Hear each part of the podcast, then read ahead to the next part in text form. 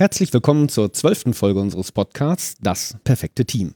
Heute ist der 7. November 2018. Wir, das sind Simon Mondracek und Thomas Suppes.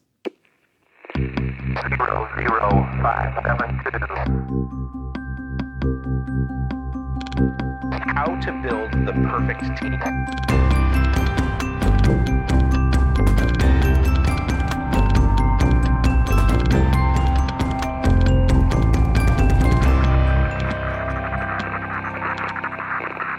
Zu Gast heute bei uns in der Sendung ist Klaus Leopold. Hallo. Schön, dass wir bei dir zu Gast sein dürfen. Ne? So kann man das eigentlich heute sagen. Ne? Stimmt eigentlich, ja, genau. Wir sind hier in Düsseldorf ähm, und wir haben es Abend. Es wird draußen so langsam dunkel und du hast deinen Tag hier heute verbracht. Was hast du denn hier eigentlich gemacht in Düsseldorf? Es gab ein Training, Kampern anwenden. Ja, also wir haben uns einen Tag da lang, also es ist ein zweitägiges Training, wir haben uns jetzt den ersten Tag haben wir hinter uns gebracht und es ging darum quasi rauszufinden, wie man eigentlich solche Kampansysteme Systeme baut. Das ist Sinn und Zweck von dem Training. Genau, ich glaube, du bist ziemlich bekannt für das Thema Kanban im deutschsprachigen Raum, vielleicht sogar äh, der Experte. Hm, lassen wir es mal dahingestellt.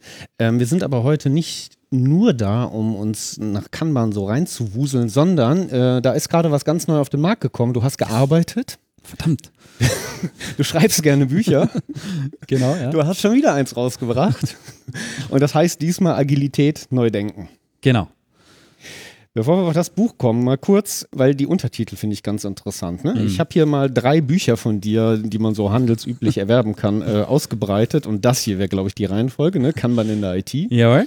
Ich glaube, das war, wann war das? 17? Äh, Nee, nein, nee. 2012 überhaupt. Ach, Also 2012 erste Auflage und die, das ist schon in der dritten Auflage, das, die dritte ist, glaube ich, 2017 rausgekommen, ja. ah, genau, ja, da habe ich das Ja. dann her. Ne? Da hieß es noch Kanban in der IT, sehr speziell. Und dann hier unten drunter eine Kultur der kontinuierlichen Verbesserung schaffen.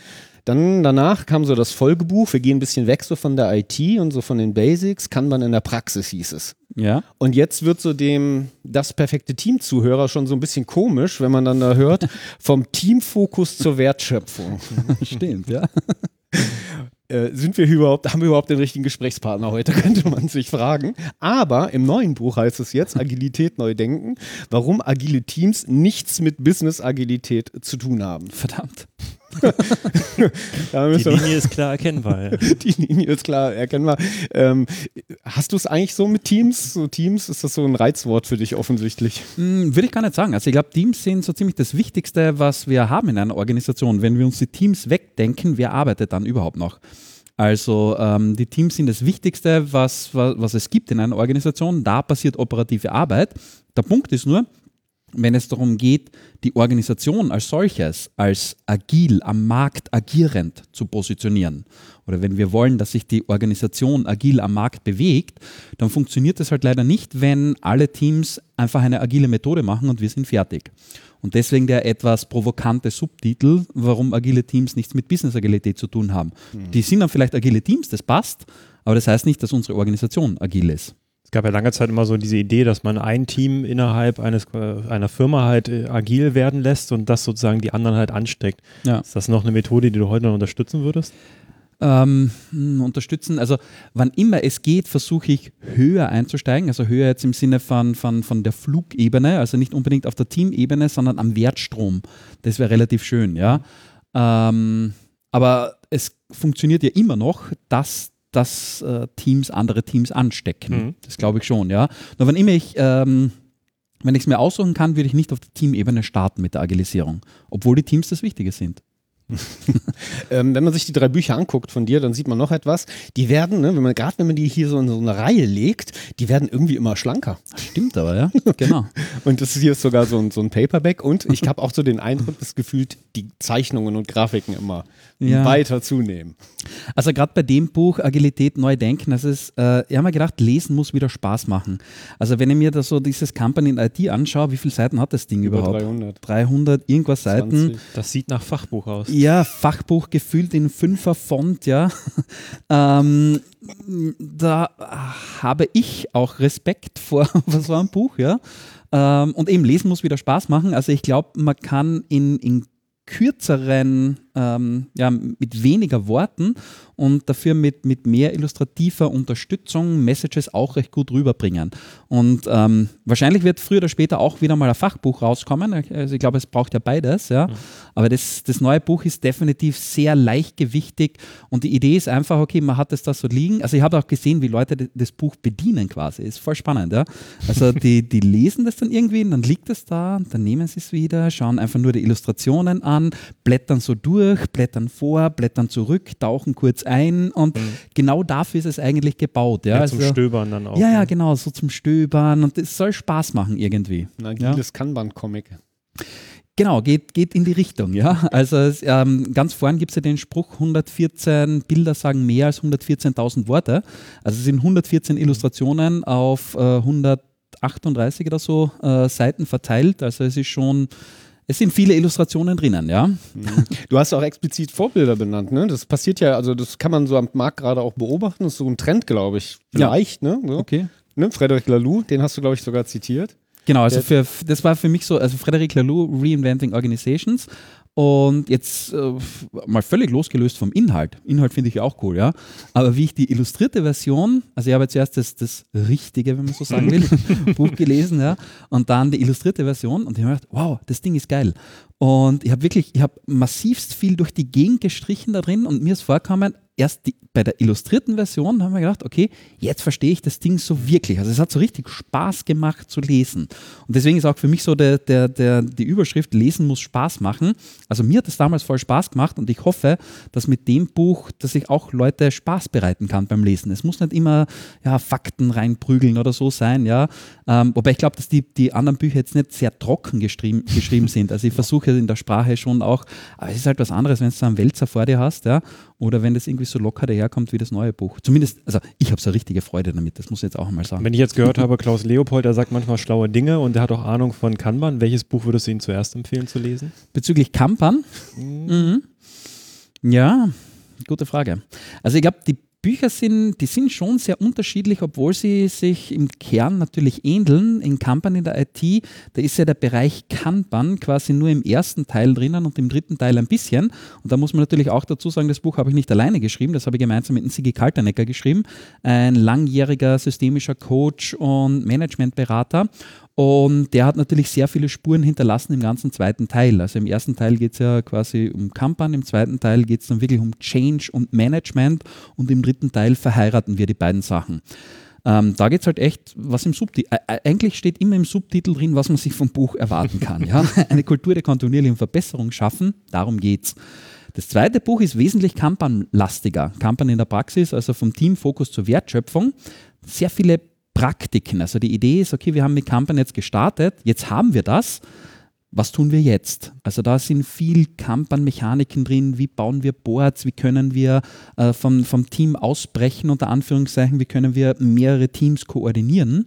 Wobei das neue Buch, das ist ja eher so eine Case Study. Äh, ja, das erzählt eher eine Geschichte. Ähm, und es geht eigentlich überhaupt nicht in die fachliche Tiefe rein.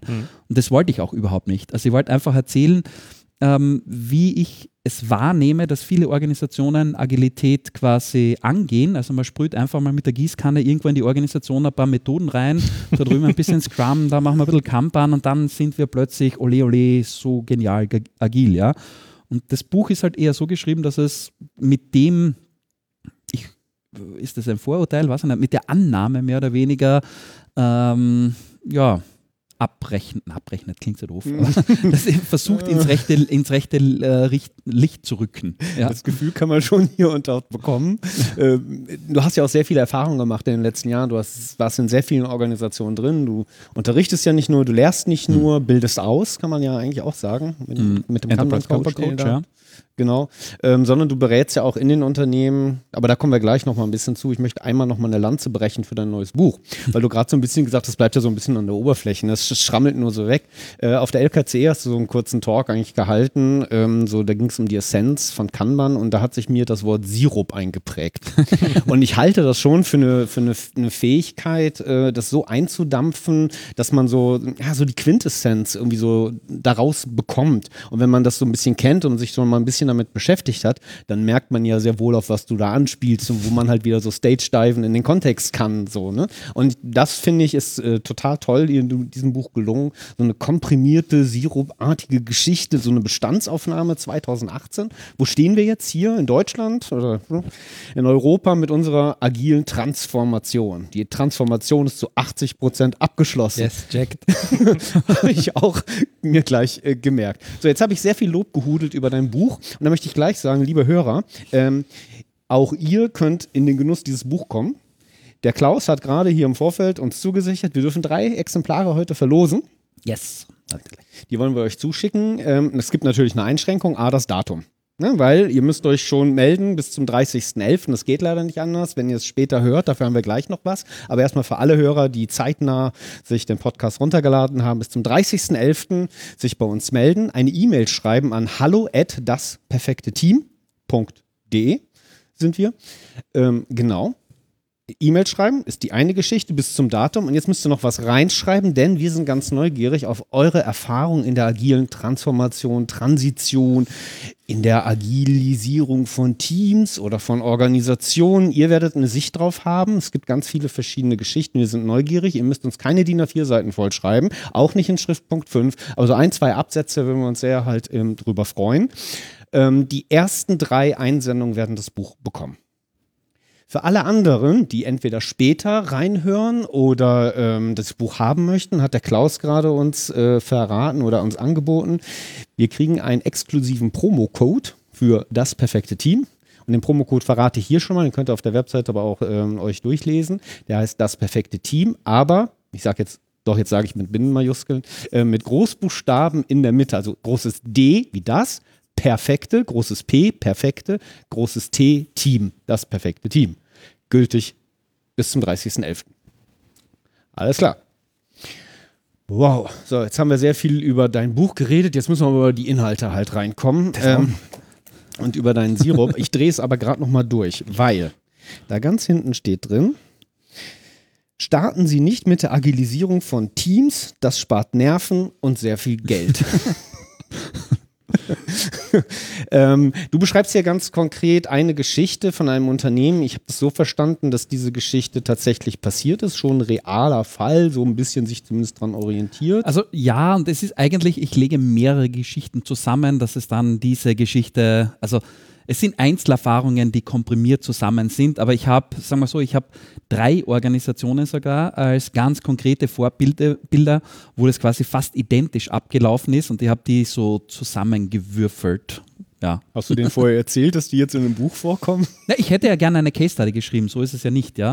Äh, haben natürlich die Organisationen auch gefragt, ob man das machen kann, aber Geht leider nicht, weil äh, die Case Study müsste dann so aussehen, wir waren immer schon geil und jetzt machen wir Kampern, jetzt sind wir halt noch viel, viel geiler. Mhm. Und das ist halt irgendwie witzlos, ja. Und deswegen dachte ich mir, okay, ähm, ja. Leben wir nicht in einer Welt der Fuck-Up-Nights? Ja, ja. ja, in einer Welt, wo nicht mehr das Erreichte Nur, nur in geschlossenen Räumen. Also bei der LKCE waren ja doch einige Vorträge, die auch genau, glaube ich, diverse Probleme hatten äh, unter den Aspekten, die du ansprichst im Buch. Ja. Aber es ist halt bei Case Studies immer schwer, ja. Also, man- ja. Genau, den Fall vielleicht einmal kurz skizzieren so. Ne? Das ist ja dann okay, wir haben es hier nicht mit einem real existierenden Unternehmen zu tun, aber so eins könnte es geben in der Form. Ich glaube, von denen gibt es viel zu viele sogar, ja. Na Gut, du kennst dich natürlich aus. Ne? Du läufst ja sehr viel rum und hast, schaust sehr, auf sehr viele Boards offensichtlich auch oder wirst ja auch gerufen in diese. Ah, du wirst übrigens gerufen, ne? habe ich gerade gelesen hier in deinem Buch. Und zwar gibt es so zwei Fälle, wann du gerufen wirst. Äh, entweder mein, mein, mein, meine Agilität ist kaputt, mein Kanban ist kaputt, Klaus, Hilfe. Oder äh, ich habe da mal was vor mit Kanban, vielleicht frage ich vorher den Klaus. So circa, Hat sich ja. da was verändert, Ja, also ich glaube, die, die meisten ähm, Aufträge, die ich bekomme, also die meisten Jobs, die ich habe, die gehen schon in die Richtung, wir haben da mal so eine agile Transformation gestartet und haben ganz viel auf der Teamebene reingesprüht und die, Agi die Teams, die machen jetzt auch, die machen ihre Stand-up-Meetings und alles, aber wir sehen jetzt nicht, dass das irgendeinen Impact am Markt hätte. Ähm, was ist los? Also das ist wahrscheinlich so mein Hauptding. Und das Beste ist, also ich bin ja für Kampan bekannt und das Schräge ist, oder schräg, ich weiß gar nicht, ob es so schräg ist, aber ich werde von ganz, ganz vielen Organisationen gerufen, die eigentlich eine Scrum-Transformation gemacht haben und die halt sehen, okay, die Teamebene alleine ist es nicht, man braucht was anderes auch noch. Und das Schöne ist, wir schaffen ja dann nicht Scrum ab, die machen ja weiterhin Scrum, aber wir koordinieren einfach nur, dass das richtige Team zur richtigen Zeit an der richtigen Sache arbeitet. Also wir sind nicht am Religionskrieg gerade dran. Überhaupt ist nicht. Scrum geiler oder ist Kanban nicht noch ich finde geiler? Scrum ja voll geil, ne? ich finde der Kanban auch geil. Und am geilsten finde ich, wenn wir überhaupt keine Frameworks mehr verwenden, sondern das Hirn einschalten. Aber das ist okay. Ja, aber das ist das Erste, was du schilderst, wenn das, äh, wenn das irgendwie kaputt ist, dieses agile, agile Dings da. Äh, wenn die nur noch in diesen Fachwörtern reden, wenn die, äh, wie heißen die alle, die Artefakte und Ja. die, die ganzen Meetings, wenn die so durchgeführt werden, man sich vielleicht auch gegenseitig berichtigt, wie das zu gehen hat, aber irgendwie knirscht's und knarscht's so. Also zu tief reingegangen in die Methode am Anfang. Vielleicht, ja. Also man verliert häufig, zumindest das ist eine Beobachtung, die ich mache. Man startet so eine agile Transformation und man hat irgendwie irgendein Zielbild vor Augen. Also wir wollen schneller am Markt agieren oder was auch immer. Und dann bildet man so gewisse Ableitungen. Und die erste Ableitung ist halt häufig, ja, wir werden agil, weil mit dem schaffen wir das. Die zweite Ableitung ist dann, puh, wenn wir agil sind, dann brauchen wir cross-funktionale Teams. Wir brauchen Scrum Master, Agile Coaches, wir brauchen, keine Ahnung, ne, eine Reorganisation, ja. Und die dritte Ableitung ist, ja, jetzt müssen wir uns überlegen, wer mit wem, wann, wie reden darf. Und das Schräge ist in so einer Situation, wenn, sobald wir bei der dritten Ableitung angekommen sind, und vielleicht gibt es ja in einer anderen Organisation vier oder fünf Ableitungen, aber plötzlich unterhält sich die ganze Organisation über so spannende Sachen wie, darf der Product Owner bei der Retrospektive dabei sein? Und ich denke mir immer, hä? Worüber reden wir jetzt gerade? Wir wollten Time to Market verbessern und jetzt ist unser Problem, ob Person A mit Person B reden darf oder nicht. Ja, und ist der, ja, aber das Stand-Up-Meeting darf nur 17 Minuten, da- ah, das hat 17 Minuten gedauert, das darf ja nur 15 Minuten dauern. Ja, okay. Und ich denke mir immer, was geht da gerade ab? Ja, Oder Die berühmten drei Fragen im Stand-up, Ja, ja, also ganz genau. werden Ah. und alle gucken den Scrum Master an. Ist das, ist das die Ableitung, weil das nicht zu den äh, gewünschten Ergebnissen führt, dass man es noch korrekter machen muss? Ich glaube, es ist schon, also Slicing the Elephant kennen wir ja. ja? Wir, wir wollen Time to Market äh, quasi verbessern oder was immer halt das Ziel ist. Und dann skizziert man halt einen Weg. Das Problem ist aber bei diesen Ableitungen, dass man quasi bei der untersten Ableitung dann ansteht, wo man sagt, es geht jetzt um diese Methode und die ganze Welt oder die ganze Organisation redet um die Methode. Aber es ging nie um die Methode. Ich hoffe, dass eine Methode immer nur Mittel zum Zweck ist. Ich mag ja nicht äh, Scrum-Weltmeister werden oder bei den Kampan-Meisterschaften den ersten Preis gewinnen. Das interessiert ja überhaupt keinen Menschen. Ja?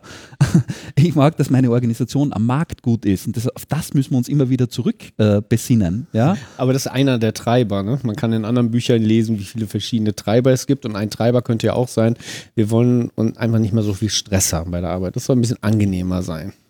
Auch okay. Ne? Ja. Time to Market ist ja schon sehr businessorientiert. Auch okay. Aber wenn, wenn, wenn das mein Problem ist, dann brauche ich doch auch nicht drüber reden, wie wir jetzt, keine Ahnung, also natürlich, irgendwann stellen wir uns die Frage, aber äh, der Punkt ist, den ich machen will, wir verlieren das Ziel außer Augen. Es wird dann quasi, das Ziel wird es, die Methode einzusetzen. Das kann aber bitte nicht das Ziel sein. Das ist ein Mittel zum Zweck. Wir haben einen Zweck, den wir erreichen wollen und wir setzen vielleicht eine Methode ein, um den, den Zweck zu erreichen. Aber die Methode darf nie der, Zwe äh, der Zweck werden. Das ist das Mittel. Und das verliert man häufig quasi äh, aus, dem dem Blick, Blickfeld. Ja, also haben die Teams irgendwie oder der Fokus auf Teams oder auf Team-Frameworks, Methoden, die Agilität ein bisschen kaputt gemacht. Weiß ich gar nicht. Also ich glaube, das ist ja, das ist ja nicht einmal schlimm. Also ich meine, die Welt entwickelt sich ja weiter. Ähm, Agilität war halt ein Thema von Teams. Also da hat das Ganze gestartet und man ist halt irgendwo draufgekommen und man muss ja sagen von Entwicklung, Entwicklungsteams. Also es ging ja, Agilität hatte die Wurzeln in der Softwareentwicklung, ja, wenn man jetzt Richtung XP oder irgendwas äh, Retour schaut, ja. Das waren ganz klassische Entwicklungsteams und das war damals ein Riesenfortschritt, dass die so arbeiten, wie sie arbeiten, ja. Und das hat sich dann halt irgendwo weiterentwickelt. Und jetzt stehen wir halt da, dass es äh, ja, Richtung Business rüber schwappt, dass wir draufgekommen sind, okay, äh, wir haben mehr als ein Team in unserer Organisation, wir brauchen jetzt mehrere Teams, jetzt ist Business mit dabei und so. Das ist einfach eine natürliche Entwicklung. Also Henry Ford hat ja auch nicht die Tiny Lissy entwickelt und hat gesagt, oder war das Model T zuerst? Keine Ahnung. Und hat gesagt, fertig, Automobil ist entwickelt. Ja, also es entwickelt sich weiter. Und ich glaube halt der Ansatz, dass wir sagen, wir brauchen äh, High-Performing Teams und dann haben wir eine High-Performing Organisation, äh, da sind wir halt schlauer geworden. Ist das für dich ein generelles Problem von, sag mal, der Fokussierung auf ähm, dem, die Methodik oder ist es eher dahin gelagert, dass es ein Skalierungsthema ist? Also wenn ich ein Team habe, dann ist es noch okay, weil dann komme ich mit einem Scrum Guide oder mit einem Kanban-Buch ganz gut dahin, aber sobald es halt mehrere Teams halt umfasst, dann trifft es auseinander, weil es keinen richtigen Guide dafür gibt. Hm, weiß gar nicht, ob es der Guide ist. Also ich glaube, ähm, äh, früher oder später müssen wir, müssen wir Richtung Systeme denken und nicht Richtung Teilsysteme. Mhm. Und wenn ich mir eine Organisation anschaue, ähm, das ist halt ein riesig großes System. Und Systeme kann man eben nicht dadurch optimieren, dass man die Einzelteile von Systemen optimiert. Das ist genau dieser, dieser, dieser Gedanke. Also es ist ja auch nichts Neues. Wenn man jetzt Richtung äh, Deming, Eckhoff oder so liest, äh, das ist ja eigentlich das kleine Einmaleins vom Systemdenken, ja. Also ich kann eine Organisation nicht in die Einzelteile zerlegen. Irgendwann komme ich dann bei den Teams an, ich optimiere die einzelnen Teams und dann glaube ich, dass ich eine optimale gesamte Organisation habe. Ich glaube, der Gedanke funktioniert nicht. Mhm. Und da muss man quasi das System optimieren. Das ist quasi das Tastaturbeispiel, was ich dann häufig bringe. Ja? Also wir können natürlich, wenn unsere Organisation eine Tastatur ist und wir im, im, im äh, Briefschreiber-Business äh, sind quasi, können wir unsere Organisation natürlich so aufstellen, dass jedes Team auf eine einzelne Taste drückt. Ja. Ja? Das sieht man in vielen Organisationen, auch cross-funktional. Ja? Ähm, Es müssen ja nicht funktionale Silos sein. Ähm, dass wir einfach viele Teams brauchen, um einen Wert beim Kunden zu generieren. Und wenn ich jetzt eine Organisation habe, wo quasi jedes Team eine Taste anschlägt auf meiner Tastatur und ich optimiere die einzelnen Teams. Und wir, wenn wir auch annehmen, dass es funktioniert, dass wir das geilste K-Team auf dem Planeten haben, ja, das beste F-Team, das beste O-Team, wenn die anfangen, die Tastatur zu bedienen, es raucht nur so raus, ja, ähm, wie viel schneller können wir unseren Brief fertig schreiben? Das ist überschaubar. Und das ist genau das, was ich meine mit ähm, System versus Teilsysteme. Also eine Organisation ist halt mehr als die Summe der Teams. Ich muss sicherstellen, dass das richtige Team zur richtigen Zeit an der richtigen Sache arbeitet. Das ist quasi das Gleiche, wenn ich einen Brief schreibe, ist es nicht so wichtig, dass ich einzeln die, die Tasten super schnell hacke, sondern ich muss sicherstellen, dass ich zur richtigen Zeit auf die richtige Taste drücke. Es kann ruhig ein bisschen langsamer sein. Und das ist die Optimierung, die mir häufig fehlt, wenn es jetzt überhaupt eine Frage war. Doch. Fällt mir gerade so ein, wenn ich Ja, aber es, spreche. das liegt ja so ein bisschen in diesem System drin. ne? Wenn man sich XP und Scrum anguckt, klar, die gehen ja erstmal auf das Team und die beschützen erstmal ihre, ihr Team. Ne? Und der Scrum Master ist der Hütehund, der sein Team umkreist und den bösen Product Owner so ein bisschen unter Kontrolle Ja. zu halten, damit die endlich mal wieder in Ruhe wertschöpfend arbeiten können. Und Scrum selber hat ja auch nie behauptet, dass sie nur Wohlfühlteams bauen wollen. Die sind für Produkte halt da. Das steht direkt da am Anfang im Scrum Guide Ja. eigentlich drin. Ne? Aber was Scrum erstmal, jetzt nur der Guide, nicht denkt, ist halt, jetzt habe ich da so ein Team, jetzt sollen die cross-funktional ein Produkt wertschöpfend erarbeiten. Team, was haben wir jetzt gerade aktuell? Äh, 6 plus minus 3, glaube ich, ist gerade die Formel, der, die Scrum-Formel dafür. Dann hast du zehn Leute, die sollen end-to-end ihr Produkt schaffen. Und das scheint ja nicht immer so möglich zu sein. Manchmal braucht es wohl offensichtlich mehr Leute, aber der Scrum Guide hört an der Stelle auf. Mhm. Und dann geht ja das große Thema Skalierung los. Ja. Wie mache ich das mit, mit Das ist aber gleich der? Punkt, warum wir genau da reingerannt sind, weil ich glaube, am Anfang, als Agilität halt aufkam oder Scrum und Kanban halt, das eher von kleineren Organisationen halt angewendet worden sind, weil die auch eher noch bereit sind, mal was Neues auszuprobieren oder zu verändern. Und dementsprechend hast du eine Wertschöpfungskette, die nicht ganz so riesig halt ist äh, in der Absolut. Organisationsform. Und jetzt, wo es natürlich größere Konzerne übernehmen, sind die mit ganz anderen Problemen äh, beschäftigt. Absolut, ja. Das heißt, wenn du heute reinguckst, siehst du ähm, wieder Silos. Wir wollten Silos abschaffen, indem wir Cross-Funktionalität ausgerufen haben. Jetzt kommst du rein und redest von cross-funktionalen Silos. agile Silos. Genau. Agile Silos. Das ist schon echt häufig der Fall, was ich sehe. Also wir, wir wollen die funktionalen Silos abbauen, gehen von den funktionalen Silos zu cross-funktionalen Silos. Wir haben halt jetzt cross-funktionale Teams, die ihre Wertschöpfung nicht koordinieren. Fair enough. Ja.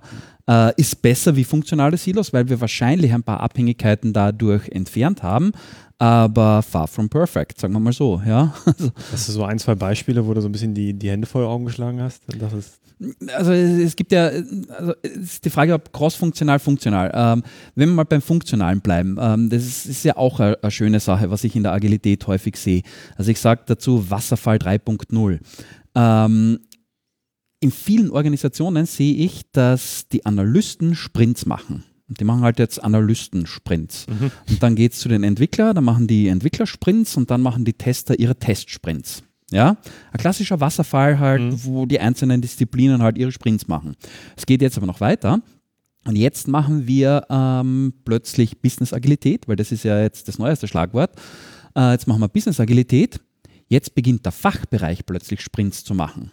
Ja? Das heißt, wir machen den Wasserfall halt einfach weiter die ganze Zeit und jeder macht halt Sprints innerhalb vom Wasserfall. Bringt ganz genau nichts unterm Strich, also nichts. Aber ist überschaubar. Ja.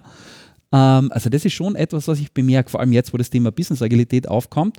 Plötzlich gehen äh, viele Organisationen quasi in so Bereiche wie Einkauf und, und Marketing und die Der Juristen. Einkauf macht Sprints. Ja, und die machen dann Sprints ganz geschmeidig und die denken sich, boah, wie geht das? Na, jetzt ruft aber trotzdem wer an innerhalb des Sprints. Ne? das ist ja eine andere Geschichte. Ne? aber ja, aber es ist halt genau diese Idee dahinter, ne? dass man, dass man eines, also das ist eben nicht skalieren, sondern es ist multiplizieren. Ne? Ich habe eine Methode, die ich glaube, dass vielleicht funktioniert und die multiplizieren wir halt ein, in, rein in die Organisation. Wenn du mit diesem Sprint-Gedöns anfängst, dann gibt es ja zwei Dinge, die man dann eigentlich lernt. Das ist das Iterative. Ich wiederhole, deswegen mache ich ja Sprints. Ich liefere regelmäßig etwas aus. Das sehen wir ja hier drin.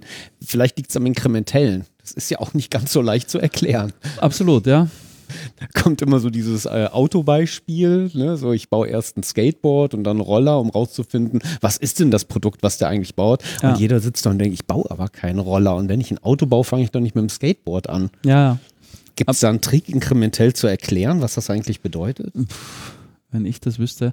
Also ja, das Skateboard-Beispiel ist natürlich ähm, ein Klassiker. Also wir, wir zerschneiden den Elefanten halt nicht in Rüssel und so weiter. ja. ähm, tja, Hilft nichts, ne? ja. Also das scheint auch nicht der Hauptpunkt zu sein. Ich glaube, das habe ich auch mal irgendwie so von dir mitgenommen. Die Größe der einzelnen Items ist nicht das Entscheidende.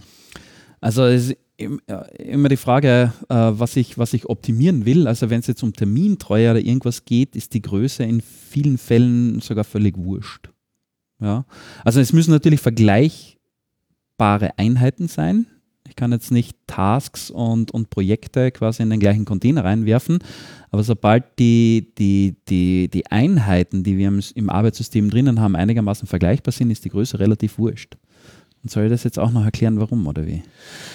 Äh, Du bist ja der Profi, ne? Deswegen sitzen wir hier heute mit dir. Endlich werden wir schlauer. Ja, aber ich glaube, dass das System immer mehr Auswirkungen hat auf die Durchlaufzeit, also wann Arbeiten fertig werden, als die Größe der Arbeit. Ähm, was ist das Beispiel? Ähm, nehmen wir an, ich habe, also ich mache in, in meinem Kanban-Anwenden-Training so, so ein schönes Experiment. Wir, wir bauen Schiffe. Ja, und wir bauen Schiffe in einem. was dazu sagen, hier da hinten Friedhof von Schiffen gerade hier im Papier Ja, genau. Simon hat sich auch gefragt, wie viele Schiffe du wohl schon bauen hast lassen Ja, in genau. deiner Karriere. Und wenn wir das Flipchart umdrehen, dann sehen wir sogar die Auswertung. Ja. Ähm, Im ersten Durchgang bauen wir die Schiffe in einem unlimitierten Push-System und im zweiten Durchgang in einem limitierten Pull-System. Ja. Und in einem unlimitierten System, also heute war die Durchlaufzeit, ich glaube, knapp acht Minuten. Also es hat acht Minuten gebraucht, so ein Schiff herzustellen. Und im limitierten System hat es eine Minute gedauert. Und jetzt kommen wir genau zur Größe. Die Schiffe sind identisch groß. Jedes Papierschiff ist identisch. Ja, da ändert sich überhaupt nichts. Wir können nie die, die Arbeiten in der Wissensarbeit so genau gleich groß schneiden wie, wie Papierschiffe. Und trotzdem dauert es eine Minute im einen System und acht Minuten im anderen System. Die gleich große Arbeit. Der Unterschied ist das System, in dem das Schiff produziert wurde. Im einen war es in einem unlimitierten System, was ein instabiles äh, Arbeitssystem ist per Definition. Das andere war ein limitiertes System, was ein stabiles Arbeitssystem ist. Ja, deswegen eine Minute versus acht Minuten.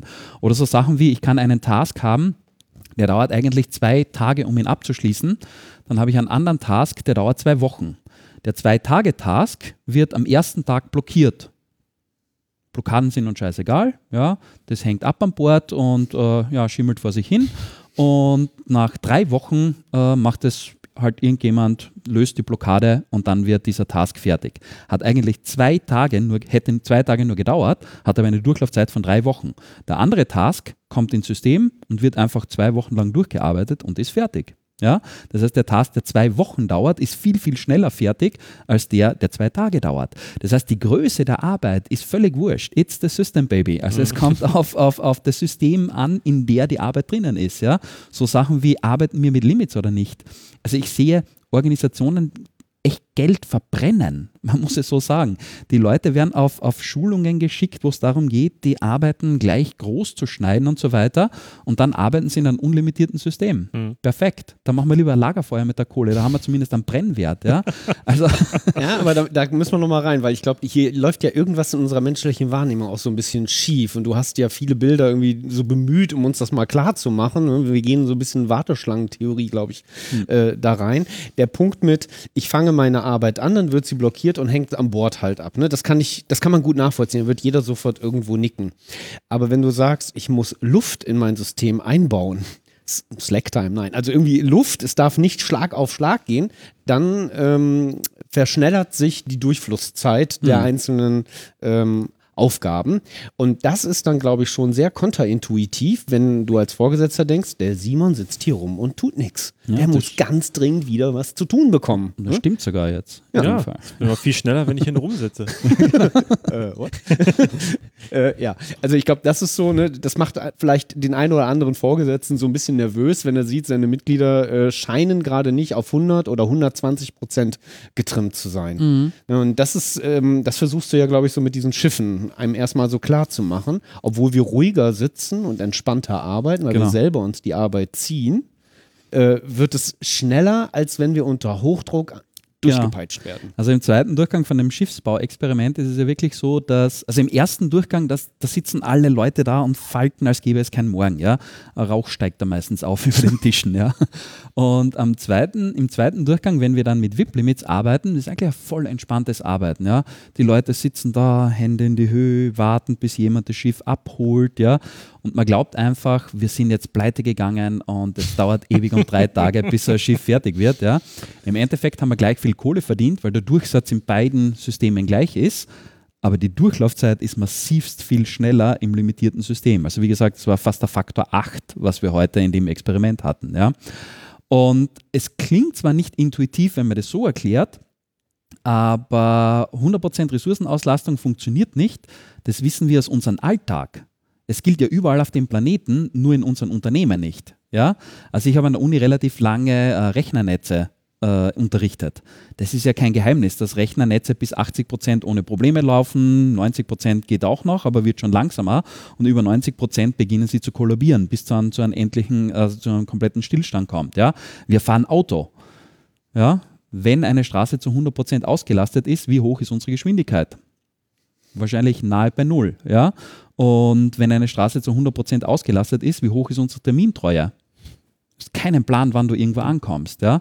Ähm, also so gegenintuitiv ist es ja dann auch wieder nicht. Äh, ich glaube, wir nehmen, also wir glauben halt immer nur, dass äh, wenn wir tippen, ja, dann wird was produziert. Aber es ist eben genau nicht, dass wir schnell arbeiten, sondern es ist wesentlich wichtiger, dass wir sicherstellen, dass die richtigen Leute zur richtigen Zeit an den richtigen Sachen arbeiten. Da ist viel mehr Performance drin, als einfach nur stupide schnell arbeiten oder mehr arbeiten. Ja, das, also ich, mir gefällt ja dein Autobeispiel immer sehr gut mit diesem Autobahnkreuz, wo Genau, ja. dieses eine Bild, wo völliger Stillstand ist. Und wenn man das dann einem erläutert, dann ist völlig klar, dass du nicht mit 120 durch den Stau rasen kannst.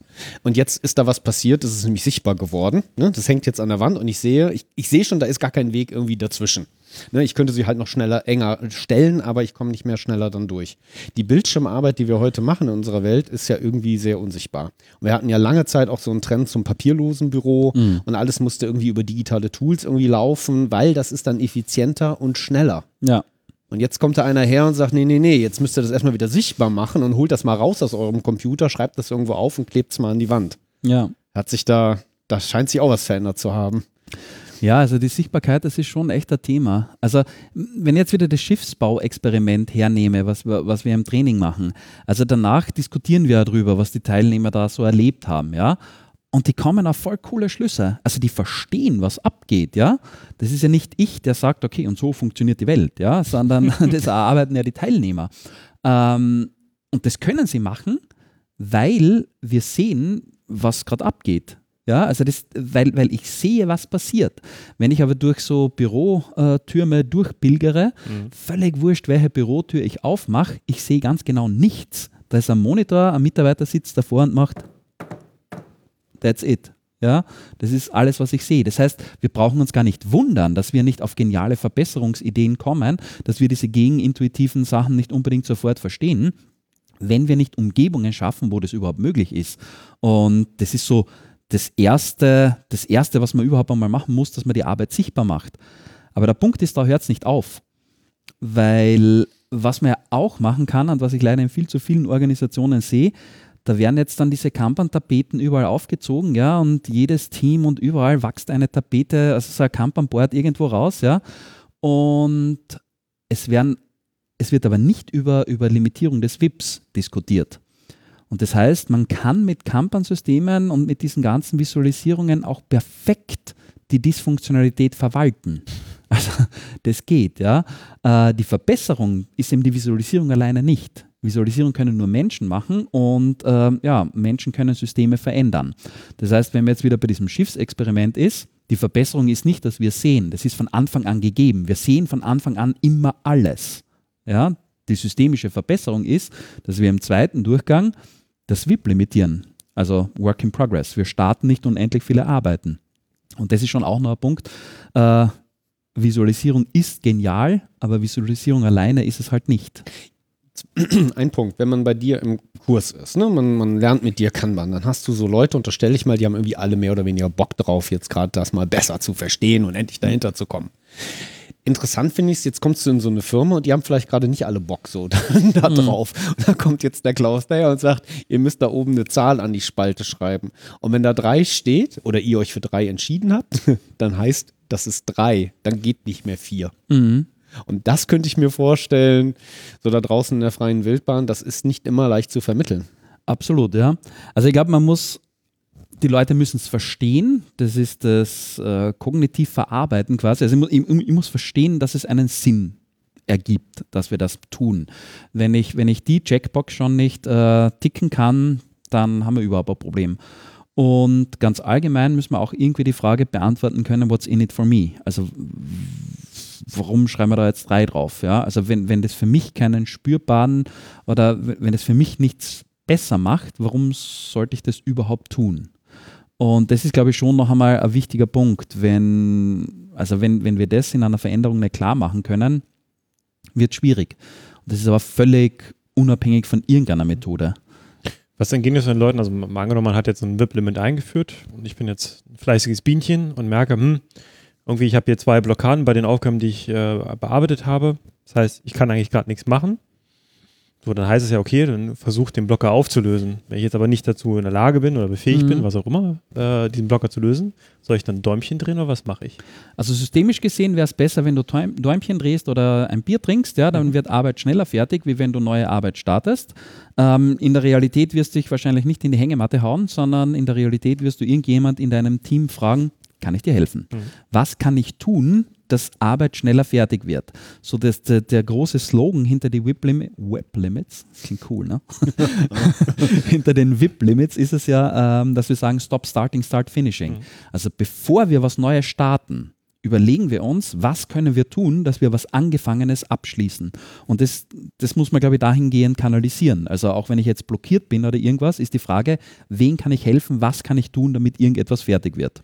Ehrlich gesagt, ich habe jetzt nur mitgenommen, dass wenn äh, ich nichts mehr arbeiten kann, ich auf jeden Fall ein Bier trinken gehen kann. Das ist besser, als wenn ich noch was anderes mache.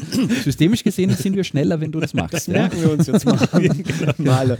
Ich wollte noch so, so ein Team-Ding vielleicht. Ne? Jetzt bin ich in so einer Blockade gerade drin und ich, ich kann das irgendwie nicht machen. Dann sagst du, ist ja total logisch. Du ähm, versuchst dann jemand anders zu helfen. Ach ja, da bin ich aber nicht Spezialist. Ich, das, Ja. steht, das soll ich doch gar nicht machen. Ne? Genau. Also du setzt so das Konzept so von T-Shape, ne? also ich will über meine Grenzen hinaus gucken und äh, werde irgendwo weiterhelfen voraus, aber das muss man ja auch irgendwie lernen und erfahren. Mhm. Also ich weiß nicht, ob ich es voraussetze, aber das ist etwas, was wahrscheinlich die logische Konsequenz früher oder später ist, wo, wo man sich dann hin entwickelt. Ja? Also wenn ich echt es ernst nehme, dass ich sage, bevor ich neue Arbeit starte, versuche ich alles, um angefangene Arbeit abzuschließen, dann kann es schon mal passieren, dass ich irgendwo meine Zehen in irgendwas eintauche, was ich nicht kenne. Aber es soll ja ganze, Kon also ganze Methoden geben, die sagen, dass das gar nicht so schlecht ist. Pairing zum Beispiel, ja. Also, uh, wir mag sind- auch nicht jeder. Ja, ja, ganz genau. Aber wir sind hier in, in Düsseldorf, da ist Zipgate um die Ecke bei uns. Ihr habt ja eine, eine Podcast-Folge mit, mit Ja, ja, Zipgate schon genau. gehabt, ja. Äh, bei Zipgate ist es ganz normal, dass Pairing betrieben wird in der gesamten Organisation. Da sagt ja aber auch jeder, ja, das ist aber Zipgate. Die, die zählen nicht, ne? die sind was anderes. ja, ja, eh. Die kommen auf einen anderen Planeten. Stimmt, ist halt eine Telco. Planeten. genau. Ist halt eine Telco, ja, die halt die gleichen Rahmenbedingungen wie andere Telcos haben, ja. Aber ja, Äh, genau. Ähm, aber um den Bogen mal in Business-Agilität wieder so, so reinzukriegen, weil jetzt sind wir gerade so auf Teamebene und so, aber irgendwie, wenn wir mit mehreren Teams arbeiten und in einer größeren Wertschöpfungskette, und ich glaube, das ist ja das, was du dann da auch beobachtest, die arbeiten zwar so was für sich, gucken aber nicht nach links und rechts und deswegen genau. blockiert ein ganzes Team. Also das wären die crossfunktionalen Silos, ja, dass wir sagen, okay, ähm, wir arbeiten jetzt in unserem Silo und äh, man hat ja häufig das, wir sind die Guten, alle anderen sind doof. Ja, also völlig wurscht, ob das jetzt, äh, also wenn, wenn dieses Mindset im funktionalen Silos äh, vorgeherrscht hat, und das war ja häufig der Fall, ja, ah, wir sind die Entwickler, na, Tester sind ja scheiße und keine Ahnung, die vom Business, die haben ja keine Ahnung und die Business-Leute, ach, die sind ja nur, die Entwickler sind ja nur doof und die kosten nur Geld und bla, ja, und halten ihre Termine ein. Also wenn du so ein Mindset in der Organisation drinnen hast, und dann stell und den einmal durch, zu durchbrechen und dann ein crossfunktionales äh, Team zu bauen oder crossfunktionale Teams zu bauen, das ist eine große Anstrengung. Das glaube ich auf jeden Fall. Der Punkt ist aber, dass diese Kultur dadurch, dass ein crossfunktionales Team dann gegeben ist, meistens nicht einfach verschwindet. Weil dann bin ich halt in meinem crossfunktionalen Team und alle rundherum sind doof. Ja, das Oder sind halt wir und die, ne? ja, ja, ganz genau. Du hast immer das Wir und Die und das ist völlig wurscht, wo du die Grenze setzt. Also es ist ein völlig äh, ein tiefer gehendes Problem. Das kriege ich durch Cross-Funktionalität nicht hin. Und das ist genau das, was ich meine. Wir gehen halt von funktionalen Silos zu cross-funktionalen Silos. Aber der Trick muss sein, dass wir eben die, die, die Interaktion zwischen den Teams, dass wir auf die fokussieren. Da sind wir wieder bei der Tastatur. Sicherstellen, dass zur richtigen Zeit auf die richtige Taste gedrückt wird. Das richtige Team zur richtigen Zeit auf die richtige Taste. Und da müssen wir halt miteinander reden. Ja? Aber es ist halt das immer wieder bei den elektronischen Tools. Ne? Warum miteinander reden, wenn Gott doch E-Mail erfunden hat? Das Faszinierende Ja. finde ich, das Ja, ja, genau. Faszinierende finde ich eigentlich, dass die, die Gegenantwort darauf, dass man merkt, ja, okay, die Teams, das eine weiß nicht, was das andere Team halt macht. Na, also was ist die Lösung? Ich schaffe eine Person, die oben drüber sitzt und in alle Teams irgendwie reinschaut und die dann miteinander koordiniert. Ne? Und dann, ach naja, die kann ja auch nicht alle Teams koordinieren. Ja, brauchen wir noch mehrere Leute. Ach, die sprechen auch nicht miteinander. Jetzt brauchen wir eine Person, die noch darüber. Ja. Also es gibt so diese, diese Tendenz wieder zu der Hierarchie, äh, die dann da reinkommt in der Skalierung. Genau, und ich glaube, der Punkt ist, äh, ich brauche also es, ich brauche keine Person, die das koordiniert, sondern die Teams müssen sich koordinieren. Und das ist genau das, was ich unter einem sogenannten Flight Level 2 System sehe. Das heißt, ich habe Teams, die müssen halt gemeinsam in einer Wertschöpfungskette Wert für den Kunden äh, koordinieren. Die Frage ist aber jetzt, wie machen die das gemeinsam? Das heißt, ich stecke jetzt Vertreter von diesen Teams für einen Tag oder zwei Tage in einen Raum und sage, wie arbeitet ihr gemeinsam? Und der Output ist ein Board, wo drauf steht, so arbeiten wir quasi gemeinsam. Und wer koordiniert das? Die Teams. Mhm. Ja, das heißt, die Teams schicken Vertreter äh, zu einem Stand-up-Meeting äh, von so einem Flight Level 2 System. Dann wird teamübergreifend koordiniert. Wir besprechen die Abhängigkeiten, was da alles an neuen äh, Katastrophen halt alles aufgetreten ist. Und dann gehen die Vertreter zurück in ihre Teams und machen dort das Stand-up-Meeting auf Teamebene. Das heißt, wir schaffen Fluss über die Teams hinweg. Und es ist nicht eine Person, die die Teams koordiniert, so nach dem Motto, ja, ich bin der Projektmanager, ich Mhm. habe alles im Blick, sondern es sind die Teams, die das machen.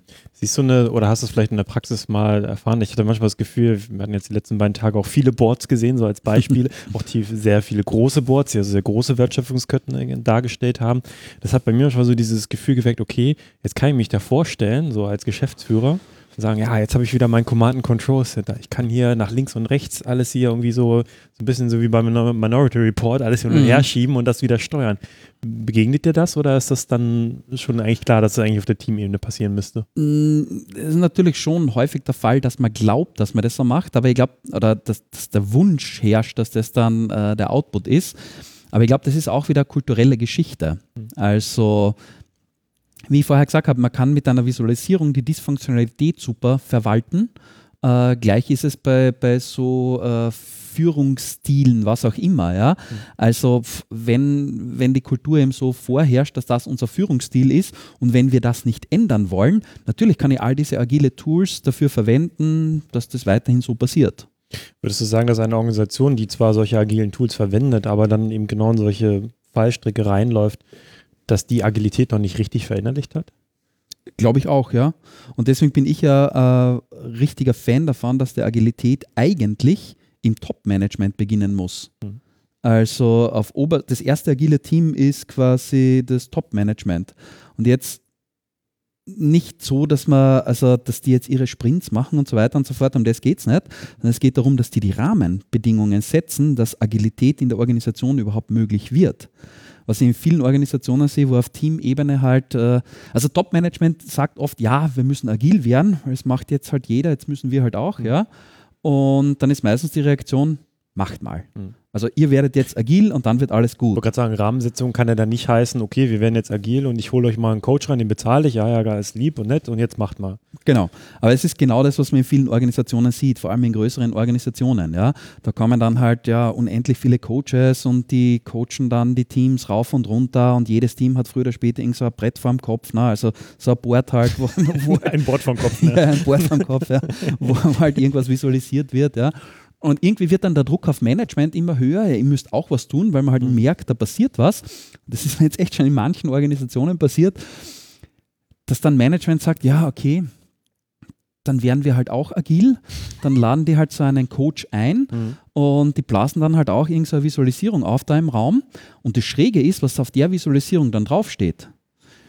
Jahresplan erstellen, Mitarbeiterauslastung checken, ja. So ein persönliches Kanban eigentlich fast schon. Ein ne? persönliches Kanban, aber genau mit der, mit der, mit der alten Logik. Mhm. Ja? Wir wollen ja genau nicht Mitarbeiter voll auslasten, weil wir wissen, dass Arbeit dann äh, ganz langsam fertig wird. Aber das ist einer der ersten Tasks, die draufsteht. Ja? Agilität geht ganz viel darüber, wie häufig wir fähig sind, neue äh, Replenishment zu betreiben, also neue Arbeiten zu starten, wobei wir aber trotzdem noch das WIP-Limit halten. Ja? Wenn wir uns Replenishment auf einer Organisationsebene anschauen, vor allem mit Jahresbudgets, passiert genau ein einziges Mal im Jahr Replenishment. Ja? Alle Sachen vom Optionenpool, alle Projekte, die wir in einem Jahr schaffen, gehen von Optionen in Committed. Ja? Und das ist dann klar bis zum Ende des Jahres, woran die ganzen Mitarbeiter arbeiten müssen. Aber den Teams gehen wir auf den Wecker, dass sie Grooming, Zooming, Fluming und was auch immer alles machen müssen. Ja? Aber es ist eh klar, woran wir arbeiten. Das, was nämlich Top-Management replenished hat für uns, committed hat für uns fürs, fürs nächste Jahr. Ja? Und das ist der Widerspruch in der Logik, das ich immer wieder merke. Ja? Okay, aber was, was sind jetzt die richtigen Rahmenbedingungen, die ein, eine Geschäftsführung setzen müsste, um eine, eine Business-Agilität herzustellen? Mhm. Mm, Wenn wir bei den Rahmenbedingungen sind, mm, schnell liefern, schnell replenishen. Das sind jetzt, glaube ich, einmal äh, wichtige Rahmenbedingungen. Dann von den Hierarchien, da kann man schon noch ein bisschen reden, ähm, ob, man, ob man so viele Hierarchien braucht. Ja? Autonomie in die Teams geben, dass Teams entscheiden können. Viele Sachen, aber natürlich abgesteckt in einem gewissen Rahmen. Also das ist ja kein, kein Anarchieverein, so, so, so Organisation, ja. Ähm, aber sehr wohl viel Selbstbestimmung äh, auf Teamebene. Äh, wenig Reporting, eher über Fortschritt äh, sehen, wenig Geld in Papier investieren, mehr Geld in lauffähige Sachen investieren, MVPs und so weiter und so fort. Das sind, das sind jetzt brainstorming-mäßig irgendwelche Rahmenbedingungen. Aber das sind die Sachen, die meistens eben nicht angegriffen werden. Sondern wir bauen jetzt ein Board, weil Agilität bedeutet, wir haben ein Board und genau die alte Logik kommt auf die Boards drauf. Das ist das, was ich Mhm. etwas äh, kritisiere. War Also ganz, schön, ganz schön schnell durch dein Buch gerade durchgerannt, weil das ist eigentlich Aber habe ich alles vorweggenommen jetzt Ja, mit der Frage? Wir müssen noch mal ein bisschen zurückgehen gleich. Aber das ist ja schon, das ist ja auch die, die Quintessenz. Und ich habe in meinen Notizen hier gerade reingeschrieben, genau über diesen Dingen gerade, das perfekte Team. Mhm. So als Arbeitshypothese, ne? um diesem Podcast wieder einen Sinn irgendwie zu ge geben. Ne? Wenn es ein perfektes Team gäbe, wäre das nicht genau dieses Top-Management, was als Vorbild, was das vorlebt und von wo aus es, naja, irgendwie dann top-down eine Veränderung irgendwie, naja, voranschreitet oder überhaupt erst Erfolg haben kann. Und so habe ich auch, naja, deinen Aufruf fast schon so verstanden. Aber so ein Mindset, das wächst ja nicht auf Bäumen, das ist ja nicht plups, auf einmal ist das da und dann habe ich das und dann lese ich mir kurz hier die, die Leopoldschen Tipps durch und dann implementiere wird ich das alles und alles gut. ist fertig. Irgendwie scheint das ja so gar nicht zu funktionieren. Ähm, was ich interessant fand, war, als du mal erzählt hattest, ähm, wo du, keine Ahnung, fremde Länder, bist du in so eine Top-Management-Etage reingekommen und solltest jetzt mal kurz erklären, was ist denn da kaputt und wie repariert man das? Und dann meintest du ganz locker, und wisst ihr, was ich dann als erstes mit denen gemacht habe? Schiffchen bauen. Ja, Und da habe ich gedacht, oh, das musst du auch erstmal machen. das tue ich ja echt gern. Da gehst du dann an den großen Eichenholztisch ran und dann sagst du, hier, ich habe ein paar Ja. Blätter Papier mitgebracht, wir machen jetzt Schiffchenfalten. Gar nicht so sehr. Also vor, wann war das? Vor zwei Wochen, glaube ich, war ich auch bei einer Bank und da waren fünf der sechs äh, Geschäftsleiter, also Direktoren anwesend, plus 50 andere Leute. Und wir haben ähm, mit diesem ganzen Raum quasi äh, Schiffe gebaut, ja. Ähm, das klappt schon, ja. Also die Leute müssen sich darauf einlassen und das ist Mhm. natürlich, äh, das, also ich sage nicht, wir bauen Schiffe, man hat ja meistens irgendwo Verbündete einen Stockwerk weiter herunten oder so und die haben das schon einmal gemacht und die können das denen dann äh, einigermaßen gut verkaufen im Sinne von, da sind echt gute Learnings drinnen, äh, lasst es äh, quasi, ja, über euch ergehen, würde ich fast sagen, ja, aber geht rein, schaut euch das an und auch da war wieder das Feedback äh, voll gut, ne? also da war in der Früh waren so die Stimmen, ja, aber in Österreich sagt man, wenn das so Schatz ist, dann bin ich zum Mittag weg. Ne? ähm, die waren aber alle bis, also bis den ganzen Tag anwesend, weil ich glaube, da kann man einiges am Wert rausholen. Ja? Ja, ist irgendwie erlebbar auf einmal. Und das glaube ich jetzt eben, dass ich lese nicht nur diese Tipps durch, diesen Sirup, Ja. sondern irgendwie muss der ja mal zu mir sprechen. Und das glaube Genau. ich, da hast du einen ganz guten Trick Ja. gefunden. Wir, haben jetzt auch nicht einen Tag nur Schiffe gebaut. Muss ich jetzt auch dazu sagen. Den Ja. ganzen Wald abgeholt. Das Experiment ist so in 80, 90, also wenn, wenn jetzt so wirklich 50 Leute im Raum sind, dann baut man halt so eineinhalb Stunden, aber dann ist das vorbei. Aber es geht ja darum, das, das Experiment dann aufzuarbeiten. Ja, also ich meine, die reale Welt ist wahrscheinlich um eine Spur komplizierter und komplexer als so ein Papierschiff zu bauen. Also der eigentliche Wert ist ja dann im, im Transfer, wie ich das in die reale Welt übersetze. Ja, und das ist ja nur um die Sachen sicher zu, also richtig zu stellen. Ich könnte mir vorstellen, es gibt so verschiedene Level, wo du auch reinkommst, wenn man sagt, meine Agilität ist kaputt, Klaus, hilf mal irgendwo. Ähm, wie kommst du denn da eigentlich rein? Was ist so das Erste, was du dann machst? Wie, also erstmal, wie wirst du gerufen? Wer ruft dich? Ruft dich der Mhm. Big Boss? Wahrscheinlich irgendwo jemand in der Mitte oder so, ne? der, der Verbündete. Und dann kommst du da rein und dann denkst du, ja gut, jetzt bin ich hier. Du machst, glaube ich, auch im Vorfeld schon was, ne? bevor du da Ja, ja, reingehst. das natürlich auch. Also es ist ja auch nicht immer, äh, wenn ich jetzt eine Antwort gebe, dann gilt die für heute und das war nicht immer so. Ja, also äh, das Thema Flight Levels und, und Agilität über Teamgrenzen hinweg. Also ich glaube, ich habe das erste Mal 2011 oder 2010 darüber gesprochen. Das heißt, ich rede mir seit acht Jahren den Mund fusselig quasi. Und am Anfang bin ich auch ganz häufig bei Teams gelandet. Ja, und das war irgendwie so, ein, äh, ich glaube, das war 2009, 2010, weiß nicht mehr so genau, irgendwo in der Größenordnung, äh, wo halt wirklich eine Organisation gesagt hat, ja, wir haben jetzt diese, ich glaube, es waren knapp 300 Teams, also echt eine fette Zahl, ja. Ähm, bitte einmal agil für jedes Team, ja. Wo ich mir dann zuerst gedacht habe, wow, geil, also welche Farbe soll der Ferrari haben? abrechnen, Ja. ganz genau. ich habe schon so die Farbe ausgesucht vom Auto, ja. habe mir dann gedacht, okay, aber äh, leider würde ich euch überhaupt nichts Gutes damit tun, wenn ich das jetzt äh, so machen würde. Und da ist dann das Thema mit der Tastatur aufgekommen, da sind die Flight Levels aufgekommen. Das heißt, äh, ich, ich penetriere die Messenger jetzt seit acht Jahren. Ja? Und am Anfang war es ganz klassisch, du kommst auf Teamebene rein, weil ähm, ja, Team ist agil, ist eine logische Äquivalenz, ja, so irgendwie in die Richtung. Und äh, ja, jetzt äh, steige ich eben schon etwas höher ein, aber eben weil ich seit acht Jahren oder plus minus irgendwas ja, äh, darüber rede. Ja, also es war nicht immer so. Und wenn du dann einsteigst, wie, wie geht der Einstieg dann genau? Weil du kennst die ja oft vielleicht noch gar nicht, die Organisation, also so ein bisschen hören sagen, aber was ist so, was machst du dann konkret mit denen? Also es geht schon einmal darum, äh, uns kennenzulernen. Also wir, wir können natürlich am Telefon vorher äh, einiges klären. Wir haben dann häufig so einen, so einen Workshop, wo es darum geht, quasi eine Entscheidung zu treffen. Also wenn wir von Agilität sprechen, dann will ich auch den Change-Prozess agil irgendwie gestalten. Also es geht jetzt nicht darum, dass wir einen Plan definieren, jetzt wie was, Den was sind die, Wasserfallplan der Agilität. dem, ja, ganz genau. Die, die Milestones der nächsten drei Jahre, die wir dann ausrollen, ja. Sondern wir gehen eigentlich immer sehr, sehr schlank in, in eine Veränderung rein und das ist einmal kennenlernen. Das ist so Decision-Making, mehr oder weniger. Äh, das war genau sowas, was ich vorher erzählt habe bei dieser Bank, wo wir einfach versuchen, äh, sehr breite Masse initial einmal abzuholen. Also wir haben immer so eine kleine Gruppe zuerst, ja, die ist meistens crossfunktional und hierarchieübergreifend aufgestellt, ja, weil wenn ich je mehr Sicht nicht drinnen habe, desto äh, ja, näher bin ich bei der Realität.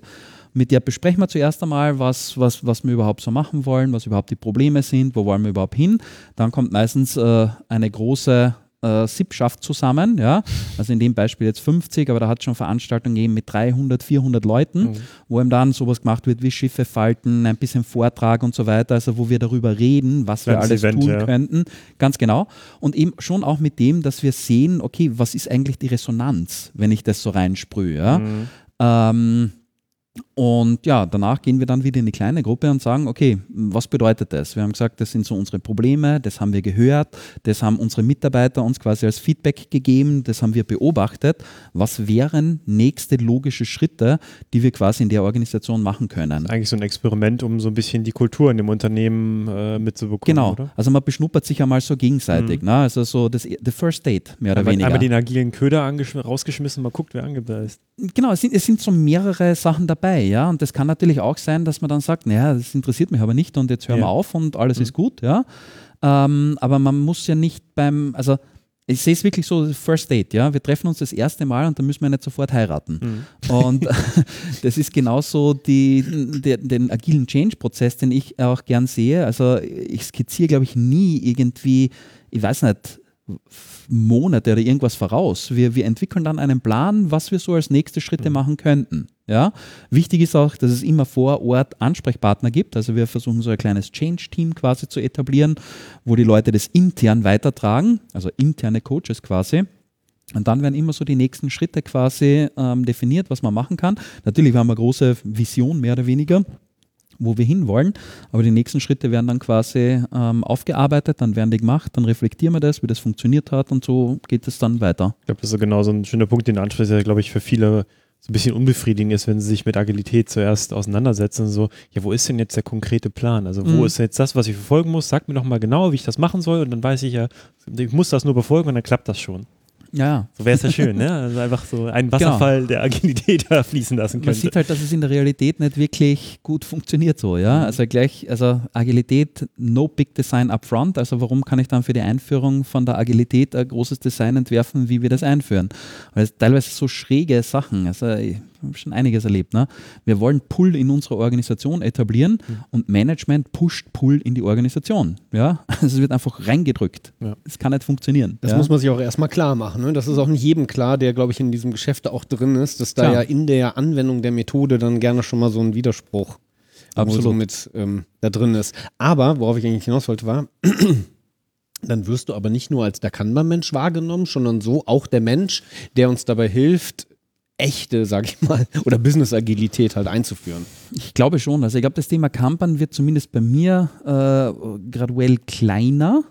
Also äh, sehen wir die Frage, was ist Kampern, ja? Ähm, Ein Board. Drei Spalten. genau. to do, doing, done. Genau. Ja. Ich hoffe schon mehr, ja, viel mehr sogar.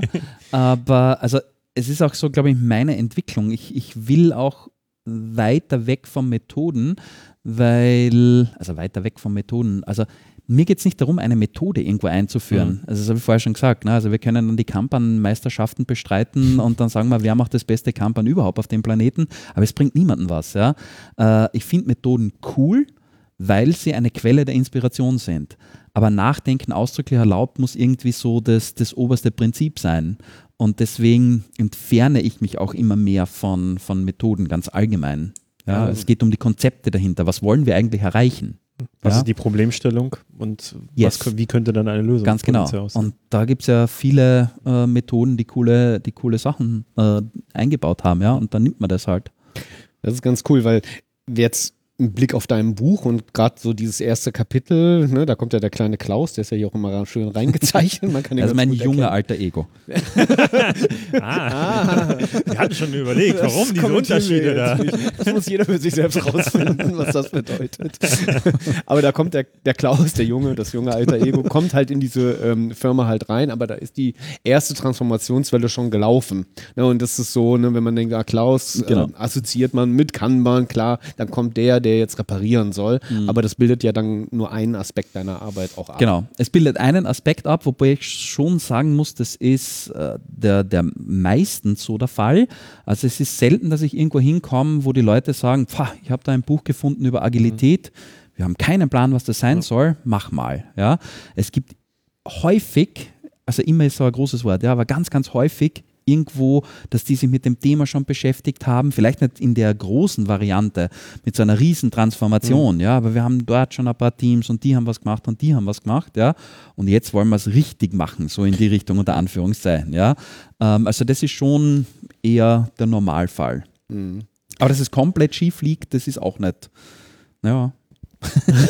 das ist schon häufig eigentlich, ja, wenn ich so nachdenke. Ja, weil es mir vorhin durch den Kopf ging, mal diesen kleinen Klaus alter Ego genommen. Ne? Da transformiert sich da so in diesem Fall eben dieses fiktive 600-Mann-Unternehmen, äh, agilisiert sich da so rum und irgendwie knirscht es da so im, im Gebälk. Der, jetzt kommt einer auf die Idee, lass doch mal den Klaus Leopold fragen, der hat irgendwie Ahnung und ist schon lange irgendwie mit dabei. Was ich mir so aufgeschnappt habe, ist, du würdest versuchen, wenn es denn irgendwie ginge, schon im Vorfeld mal an Daten ranzukommen und eher so auf abstrakter Ebene, vielleicht auch wieder so konterintuitiv. Also du guckst dir gar nicht die Tickets und Tasks an, was schreiben die und warum, also gar nicht auf inhaltlicher Ebene, sondern du guckst dir Datenpunkte an. Das Total mache ich echt, nerdig. Das mache ich, ja, das mache ich echt sehr gern. Es funktioniert aber nur bei Organisationen, die schon irgendwie ähm, sinnvolle Daten, um das einmal so zu formulieren, sammeln. Ja? Also da, da ist meistens im Vorfeld schon etwas passiert, aber es ist schon eine coole Sache, ja? sich einfach mal Daten geben zu lassen und einfach mal die Daten zu analysieren. Also ich will gar nicht so sehr die Metriken haben, weil die Metriken sind häufig suboptimal, um nicht scheiße zu sagen. Ups. ähm, aber ähm, ja, wenn ich die Daten habe, dann kann ich quasi meine Charts daraus generieren und ich kann sehr viele Hypothesen ableiten. Und das ist relativ cool. Also es, es, es, es erstellt also es, es, es entsteht ein Bild, wie diese Organisation wohl arbeiten könnte. Jetzt ist wichtig, dass ich nicht sage, okay, und genau so arbeitet die Organisation, aber ich habe ich hab gewisse Fantasien. Und äh, wenn jetzt ein Verbesserungsworkshop oder irgendwas ist, dann gehe ich quasi mit meinen Hypothesen in diesen Workshop rein und versuche die zu bestätigen oder zu widerlegen. Ja, und das, das gibt ein runderes Bild von der Organisation. Das ist schon eine gute Praktik. Ist das für dich, wenn du so in ein Unternehmen reingehst, wo noch nicht solche Metriken, die sinnvoll zu interpretieren sind, äh, vorhanden sind, äh, dass du als einer deiner ersten Schritte versuchst, genau das zu etablieren, damit du das als Tool bereitstellen hast? Ich würde sagen, einer der zweiten Schritte. Okay. Also äh, initial geht es wirklich einmal darum, dass, dass wir die Arbeit sehen, dass wir die Arbeit limitieren und wenn das, und da setzen wir schon die ersten Messpunkte. Ja. Also am Anfang geht es darum, die richtigen Messpunkte zu etablieren, damit wir danach gute Daten bekommen quasi. Und äh, wenn das einmal funktioniert, muss man das System ein bisschen anlaufen lassen und dann spuckt es gute Daten aus. Klar, die Daten helfen ja auch nicht, wenn die offensichtlichen Probleme äh, eh noch nicht beseitigt sind. Ja, ja, absolut. Also es sind so, so, so coole Sachen, also äh, wo ich mich auch immer wieder ertappe. Da durfte ich schon sehr viel lernen, ja. Wenn man sich so ein Scatterblatt anschaut und das sind ganz, also Scatterblatt, da, da werden so Durchlaufzeiten eingezeichnet. Also wie lange dauert es, dass eine Story oder ein Epic oder was auch immer abgeschlossen Wie wird. sieht das aus, kurz für die Leute, die es noch nicht gesehen einfach haben? Punkte. Ja, also wir haben auf der X-Achse äh, die Zeitachse und auf der Y-Achse, wie lange es gedauert hat, quasi eine Arbeit abzuschließen. Das ist das, wo du dann immer sozusagen die Linien zwischen machst und so ein schönes Bild hast. Ja, genau. Du Und ich würde die Linien nicht machen, ja, Äh, aber Ja, anderes Spaß. Thema, ja, genau. äh, jedenfalls, da das ist eine Punktewolke im Wesentlichen, ja. Und da sieht man dann häufig, okay, es gibt ganz, ganz viele Stories mit so einer Durchlaufzeit irgendwo zwischen, weiß ich nicht, äh, 5 und 15 Tagen, ein paar Ausreißer mit 20 Tage und da herum, da gibt es ein paar mit 200 Tage, 300 Tage, das ist ein Jahr, muss man sich vorstellen, ja. Und dann baut man Hypothesen auf, was könnte das denn alles sein, ja, und schreibt so ein paar Hypothesen auf halt. Ähm, ja, großes Problem, viele Abhängigkeiten, ja, grundsätzlicher Gamechanger, ein neues Gesetz, ja, fallen dann ja viele Ideen ein und dann spricht man mit den Leuten und dann sagen sie, ah, ja, haben wir vergessen, das Ticket zu schließen. und Ja, das ist halt auch etwas, was relativ häufig kommt. Ja, also sobald man sich in den Bereich Daten reinbewegt, äh, die sollten halt dann auch irgendwie einigermaßen ja, eine gute Qualität haben. Wir aber das ist, das ist ein Orientierungspunkt, aber man muss dann, dann Absolut, ja. Also nicht überbewerten, ja. Aber ich finde es ich find's einigermaßen sexy. Also, weil, also, es, ja, es, es, es gibt Einblick, was los sein könnte. Das ist schon noch einmal ein cooler ja, Input. So Hypothesenbildung. Und wenn du jetzt Daten bekommst, jemand hatte eben schon solche Daten vorliegen, zieht die jetzt aus irgendeinem, ich sag jetzt mal stellvertretend Jira-System raus, übergibt die, du baust da jetzt, lädst die in irgendwas Magisches halt rein, wo du dann spannende Diagramme rauskriegst, holst du dir dann Diagramme oder Daten von verschiedenen Teams oder gibt es dann vielleicht schon so ein Level 2 Board? Es ist so Und wie setzt du die zusammen, wenn du so verschiedene kriegst? Also wie Ja. entsteht so ein Gesamtbild? Wie, wie gehst du? Also es ist ja meistens ein konkreter Auftrag dahinter, ja. Also wir haben ein Flight Level 2 System hier, das betreiben wir jetzt seit einem halben Jahr und jetzt geht es darum, einen Verbesserungsworkshop zu machen. Das wäre so ein klassisches Szenario, ja. Vor einem halben Jahr oder was auch immer haben wir das gestartet, wir haben zwischendrin, also da habe ich das System gebaut mit denen, wir haben die Messpunkte definiert, ja. Wir haben in Retrospektiven immer auf die Messpunkte draufgeschaut, machen regelmäßig Retrospektiven, aber komm doch wieder mal vorbei und interpretier das, ja dann ist es ja ganz ein konkreter Fall. Das heißt, ich bekomme die Daten von diesem Flight Level 2 System und dann können wir drüber reden. Also es ist, da, da, ist wesentlich weniger Magie dahinter, als, als, man, als man glauben mag. Es ist halt einfach ein ganz konkreter Fall. Ja, also es ist nicht so, dass ich sage, okay, eine Organisation, die ich überhaupt nicht kenne, noch nie in meinem Leben gesehen habe, die überhaupt nichts Agiles machen, schickt mir mal Daten und dann analysiere ich euch. Äh, also zumindest ich kann es nicht, ja. Vielleicht kann das wer. Also, Dieser Graf seid ihr. ja, ja, genau. Also das bin nicht ich. Also schaffe ich nicht, ja. Jetzt haben wir so Level 2 und Level 1. Wie kommt Level 3 mit ins Spiel? Was hat denn das damit zu tun? Ist das eine neue Welt, eine andere Welt? Flight Level 3, da haben wir plötzlich Strategie mit dabei. Also Flight Level 1 ist ja das Team operativ, Flight Level 2 wir koordinieren, dass das richtige Team zur richtigen Zeit an der richtigen Sache arbeitet. Und bei Flight Level 3 bringen wir jetzt ein bisschen äh, Strategie mit rein, im Wesentlichen. Andere Welt, pff, also was halt wichtig ist, dass es sowas wie eine Strategie gibt, dass die Strategie, ja, So einfach fängt es an. ja, schon. ähm, und was wir erschaffen wollen auf ein, auf ein Flight Level 3 System ist unter anderem, dass Strategie, an, an der Strategie gearbeitet wird. Das ist ein Punkt. Ähm, was mir aber immer relativ wichtig ist, dass wir strategisches Alignment hinbekommen. Also, dass wirklich die, ja, wir, wir haben hier oben eine Strategie, was wir nicht alles machen sollen und dann gibt es halt Mitarbeiter, die arbeiten. Und häufig ist es so, dass die Mitarbeiter ja überhaupt keinen Plan haben, warum sie überhaupt an der Sache arbeiten, an der sie gerade arbeiten, ja. Ja, steht da in diesem Plan, muss ich tun, ja. Also völlig sinnbefreit eigentlich, ja. Und äh, Strategiearbeit wird, Arbeit wird ja auch häufig so betrieben, dass äh, am 1.1. eine Strategie fürs Jahr ausgegeben wird, ja, per E-Mail. Umlaufbeschluss oder so irgendwas in die Richtung, ja. Und dann äh, gegen 31.12. müssen wir uns überlegen, puh, was haben wir denn eigentlich getan, das so auf diese Strategie einzahlt, ja. Also so im Dezember machen wir dann irgendwie so strategyfulfillment.pt, also PowerPoint-Datei auf, ja, und überlegen uns, ach, was haben wir denn alles getan, was auf die Strategie einzahlen könnte, retrospektiv gesehen, ja, ähm, damit wir sagen, ja, wir haben an der Strategie gearbeitet. Und das ist genau das, was ich mit dem Strategieboard auflösen will. Also eine Strategie sagt uns, wo wir hinfahren und ich will nicht im Nachhinein quasi äh, irgendwie schauen, ob ich das erfüllt habe, sondern ich will proaktiv an der Strategie arbeiten. Das heißt, ich will die Strategie in Happen runterbrechen, die für Menschen verstehbar sind und will strategisches Alignment in der Organisation herstellen, damit, wenn ich jetzt als Mitarbeiter irgendwas beginne zu tippen, dass ich weiß, auf welches strategisches Item zahlt das ein. Und dann können wir uns den Zirkus auch sparen, dass wir im Nachhinein erfinden, was wir wohl an Strategiearbeit geleistet haben in dem Jahr, sondern wir leisten einfach kontinuierlich Strategiearbeit. Und das wäre das, was ich auf einem Flight Level 3 sehen würde. Idealerweise, das ist ja auch, glaube ich, das, was dann ja durchkommt, man startet eigentlich mit dem Flight Level 3 Board.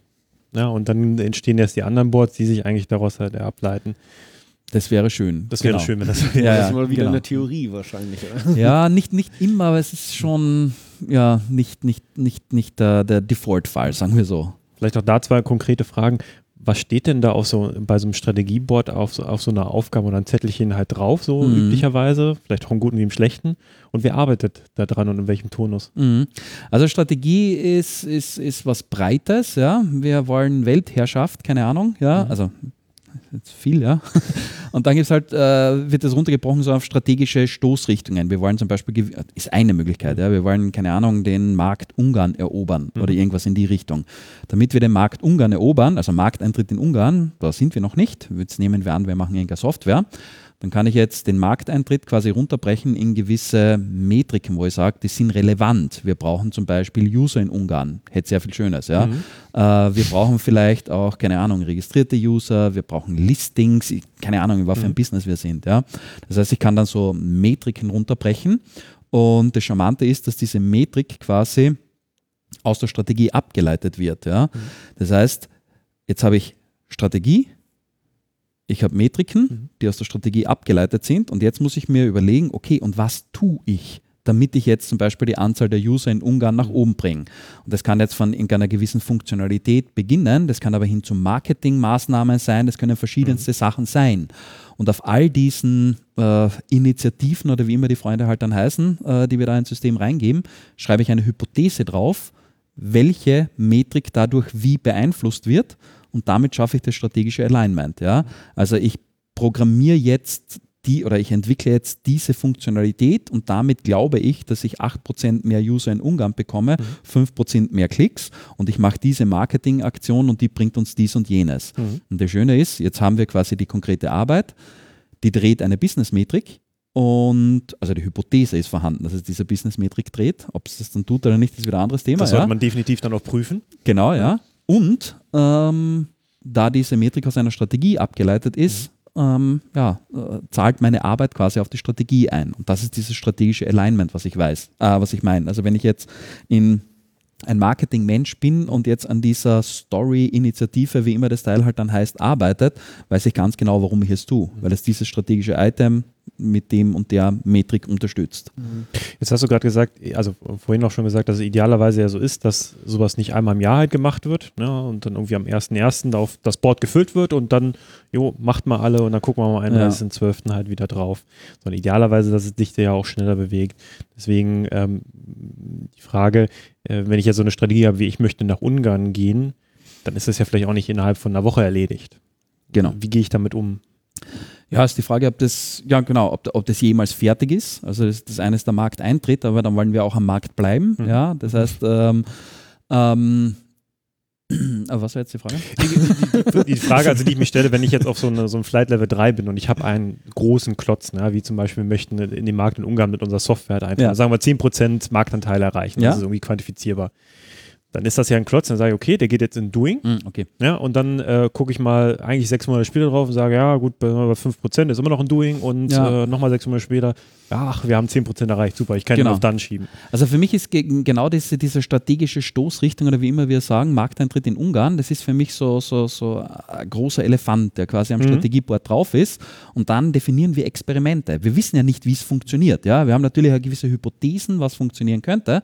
Das heißt, wir definieren Experimente, Ja. die das eventuell ähm, ja, unterstützen können. Und dann ist es Strategiearbeit, um zu entscheiden, äh, sind wir jetzt dort? Ja, weil vielleicht wünschen wir uns 10% User, aber es funktioniert halt nicht, aus welchem Grund auch immer.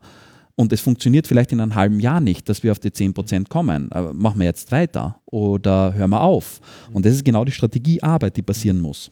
Das heißt eigentlich, also ich, ich versuche mir gerade das Board vorzustellen, vielleicht, vielleicht trifft die auch ein bisschen zu ab, aber die, ähm, ich habe das, das Strategieboard, habe das Ziel, in Ungarn 10% zu erreichen und habe dann verschiedene Hypothesen darüber, über Maßnahmen, die ich ergreifen könnte oder Ziele, die ich erreichen möchte. Und das heißt, ich würde dann versuchen, turnusmäßig zu gucken. Jetzt haben wir ja auf diese Hypothese eine Aktion gestartet, das hat das Genau. Team oder auf Flight Level 2 fand das statt. Sind sie damit fertig? Jetzt gucken wir auf den Strategieboard wieder, okay, sind wir da hingekommen, hat es die Hypothese erfüllt? Okay. Genau, also der Punkt ist, wenn, wenn jetzt so eine Marketing-Aktion Mhm. läuft oder auch wenn ein, ein, ein, eine neue Funktionalität äh, eingebaut wird oder so, äh, nach Umsetzung ist die nächste Spalte nicht dann. Ja. Sondern die nächste Spalte ist sowas wie Measure Success. Ja? Also haben wir das erreicht, was wir erreichen wollten Mhm. mit dieser Funktionalität. Vor allem, wenn diese Maßnahmen ja auch, also Marketingmaßnahme ist ja dann nicht nur einmal erledigt, sondern es wirkt ja auch danach. Yes, hoffentlich, ja. Ja. genau, ja. Das ist ein fetter Change, den du da, glaube ich, da gerade ansprichst, weil so den ersten, den ich da so drin sehe, ist, also ich soll im Voraus mir was überlegen, auf einer Vorstandsebene, sagen wir mal, ne? irgendwie so zehnter Stock oder irgendwo weit oben, wo halt die wichtigen Entscheidungen getroffen werden. Jetzt muss ich die Leute zusammenbringen und horizontal miteinander vernetzen. Mhm. Wäre so das Erste. Ne? Dann kriegst du das hin, jetzt machen die das zusammen auf ihrem Level 3 Board. Das steht aber da oben im Vorstand. Da dürfen die anderen ja nicht hin. Jetzt ist die Frage, ob die anderen da nicht hin dürfen. Also das, äh, nur weil es das Strategieboard ist, glaube ich ja nicht, dass hier äh, keine operativ tätigen Leute mit dabei sein dürfen. Darauf will ich nämlich genau hinaus. Wie vernetzt man so praktisch oder w- was für Spielarten? Da gibt es bestimmt mannigfaltige Spielarten, wie das geht. Ich habe es von einer Firma mal gehört, ich glaube, die war in Hamburg, eine große, ähm, wo das Level 3 Board eben nicht für jeden äh, einsehbar äh, ist. Und es gibt auch gute Gründe, die kann man halt verstehen. Aber wenn es halt so was Unsichtbares halt hat, dann wird es halt schon schwierig, irgendwie die Message zu transportieren. Absolut. Und vor allem Alignment wird immer schwieriger, ja. Also, mh, ja, also ich bin schon ein Fan, dass das Ding irgendwie für die Mitarbeiter sichtbar ist. Also, Mhm. ja, Ich meine, gut, in irgendeiner Form müssen sie ja mal davon erfahren. Aber ich glaube, die Problematik liegt dann daran, die einen wissen von Ungarn, die anderen wissen aber nicht von Frankreich. Und eigentlich gibt es dort Ja. Synergien. ne? ja, absolut, ja. Oder Widersprüche. Oder das, ja. Wenn das. Team dann ein bisschen auf Ungarn, ein bisschen auf Frankreich und je nachdem, welcher Vorstandschef gerade Ja. kommt, zerreißt Ja. sich wieder. Also ich, ich war ja nicht bei, bei Apple oder sowas, aber da, da, wie heißt das Buch? Ich habe jetzt gerade ein Buch gelesen von der bla bla, irgendwas, Apple, gut. Jedenfalls, äh, irgendwie Inside, Apple Inside, wow. Wir Ja. recherchieren das und werden es auf jeden Fall Ja, die Show sehr gut, ja, genau. Apple, bla, bla, habe ich schon mal. ja, ja, genau. Irgendwas mit Apple. Ähm, aber jedenfalls, da wird, da, da wird beschrieben, äh, wie die intern ticken und da, wenn man jetzt dem Glauben schenken mag, ist es ja durchaus, so, durchaus auch so, dass da sehr viel Geheimhaltung und so weiter im Spiel ist. Deswegen es ist es immer schwer zu sagen, okay, das ist richtig, das ist falsch. Also gerade wenn ich mir anschaue, wie viele Organisationen womit eigentlich erfolgreich sind, äh, pff, also jetzt zu sagen, du musst diese fünf Sachen machen und alles wird gut. Und eine davon ist halt, dass äh, die ganze Organisation die Strategie kennen muss. Mm. Also ich persönlich würde glaube, dass es sinnvoll ist, aber eben, äh, ich habe viele Sachen gelesen, jetzt vielleicht nicht selbst erlebt, wo das nicht der Fall ist und was anscheinend auch funktioniert. Aber da schließen wir eigentlich wieder genau den Kreis. Es gibt halt nicht diesen einen Plan, den man verfolgen muss. Ne? Man Genau. soll sich nur darüber bewusst sein, welche Entscheidung man trifft. Also wenn ich die, wenn ich die Strategie wegschließe, dann muss ich mir wenigstens bewusst darüber sein, diese Tour und welche Auswirkungen ich potenziell dadurch Yes. habe oder nicht damit erziele. Absolut, Auch. ja. ja. Genau.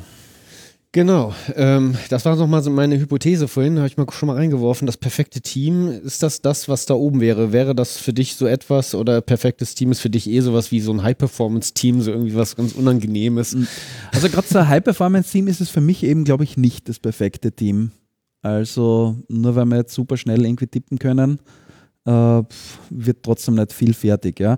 Also wenn wir jetzt wieder das da oben strapazieren wollen, ja, kann man schon vorstellen, dass, dass das wahrscheinlich ein perfektes Team wäre. Ja? Perfekt vielleicht auch eher in so einem Sinne von, ne, du hast ja auch dieses Iterative, wir kommen immer wieder zusammen, wir überprüfen die Yes. Dinge, wir, äh, wir stellen ja auch Hypothesen bei der Arbeit auf und hoffen, dass die Strategie ja greift. Ja. Dann müssen wir sie anpassen und äh, wenn das halt einer übernimmt, dann gehört das vielleicht mit dazu, dieses, ne, ich sage jetzt mal Inspect and Adapt, auch wenn das jetzt von Scrum geklaut Ja. ist. Und nicht unbedingt. Aber in der Kanban-Welt finden wir ja einige Sachen drin. Du redest ja auch von Retrospektiven, du redest auch von, von, von Reviews. Mhm. Ja. Äh, hat einen anderen Anstrich vielleicht, ne? ist vielleicht datengetriebener und basierter.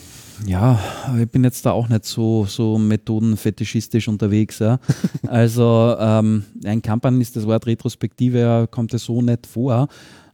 Persönlich glaube ich, dass eine Retrospektive durchaus eine, eine sehr sinnvolle ähm, Aktion ist. Ja. Also ja. Aber Wenn ich richtig verstehe, ist für dich das, äh, dasjenige das perfekte Team, was die größte wertschöpfende Wirkung erzielt. Insofern auch für dich immer der Punkt zu sagen, oben anzugreifen, weil die haben den größten Hebel Mhm, und können das, halt viel bewirken. Genau, ich glaube, das, das klingt einigermaßen charmant. Ja. Ja. Es geht um Also- die Hebelwirkung, glaube ich. Ja. Anderer Kollege, um dich mal aus dem, als einziger, der geflucht hat, hier zu machen, Shit in, Shit out, ne, das, das funktioniert dann halt auch nicht, egal wie gut ich da drin äh, das optimiert habe, Ja. damit zu arbeiten. Absolut, ja. Genau. Ich will vielleicht abschließend so eine Frage nochmal so an dich stellen. Bist du eigentlich ein Teamarbeiter? Intimarbeiter. Ähm, Eigentlich wollte ich dich fragen, ob du teamfähig bist, aber das darf Nicht man nicht. ähm, ich glaube schon. Ja, War eine Punktfrage, oder? Ja, nö, das reicht. Man kann auch einfach nur Ja sagen und dann ist das auch fertig. Oder würdest du sagen, hast du schon mal so eine Erfahrung, wo du sagtest, boah, hier habe ich in einer Konstellation gearbeitet, die war für mich schon ziemlich, hat sich ziemlich Ja, also gut ich, angefühlt. ich bin sogar relativ, also ich tue mir relativ schwer, alleine äh, zu arbeiten, um genau zu sein. Also ich brauche schon, schon Sachen, wo ich, sagen wir so, wenn irgendwas Neues entstehen muss, äh, das geht nicht alleine, in keinster Weise. Ähm, ich muss zum Beispiel auch reden beim Denken. Also woher, wer hat das gesagt? Woher soll ich wissen, was ich denke, wenn ich nicht äh, höre, was ich gesagt habe oder was ich sage? Und ich bin ganz klar so ein Mensch. Ja? Also ich kann echt nur im, im Brainstormen, im Denken, ah, sorry, im Reden denken. Und das geht halt echt schwer alleine. Ich wollte gerade fragen, also vom Spiegel oder schon, so. das geht schon.